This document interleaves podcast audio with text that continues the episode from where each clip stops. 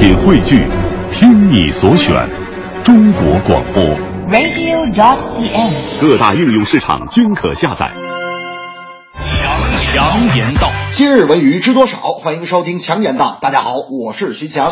第五十一届金马奖上周六颁出，正常情况下，赢家是得意洋洋，输家彰显风度。但以一票之差落选影后的巩俐，昨日语出惊人，炮轰金马奖不专业、不公正。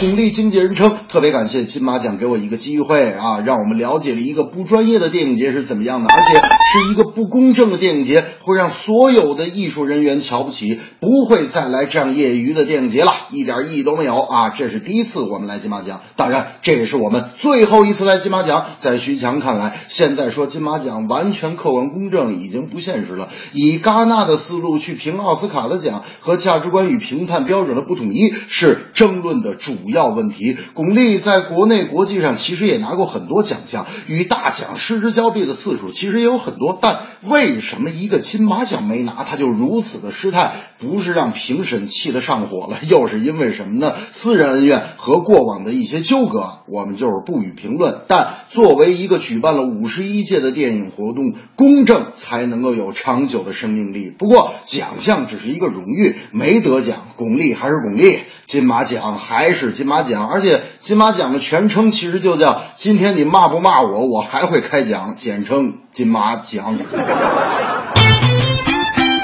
由郭敬明等主创出品的音乐剧版《小时代》正式启动开票，除了一些主角，其他演员将会在全国海选招募。音乐剧版《小时代》在《小时代》产业链上的出现，标志着《小时代》这个产品从粉丝娱乐性向艺术专业性的转型迈出探索性的一步。这部片子的糟粕啊，其实咱们该批评也得批评。一群无病呻吟的人放着好日子不过啊，在这个华丽疯癫的作秀。但舞台可以放大任何人物的特点，那些不切实际的、没有生活的台词，也许在舞台剧上呈现出来，没准还真能做到恰到好处。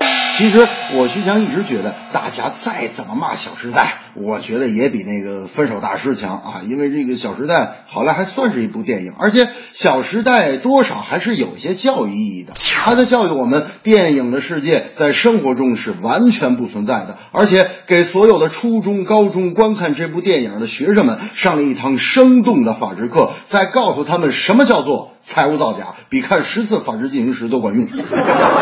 这正是巩俐没有拿金马，只怪评审水准差。音乐剧版《小时代》能否又被影迷骂？这是一部电影叫《小时代》。描写的生活根本就不存在，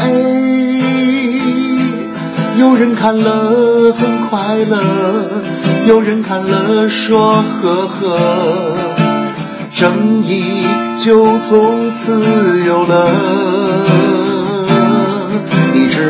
就算功力和大强失之交臂，我也依然爱你。好不了，就算你变得苍老。我也会一直支持你买你的电影票。